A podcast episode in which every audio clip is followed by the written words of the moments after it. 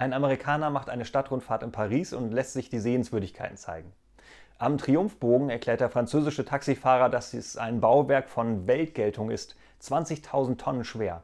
Der Amerikaner fragt nur, wie lange man für den Bau gebraucht hat.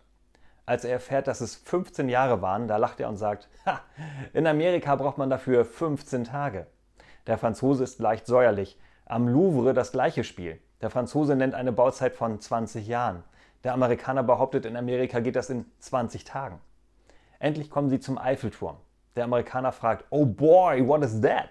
Der Franzose antwortet, keine Ahnung, stand gestern noch nicht da.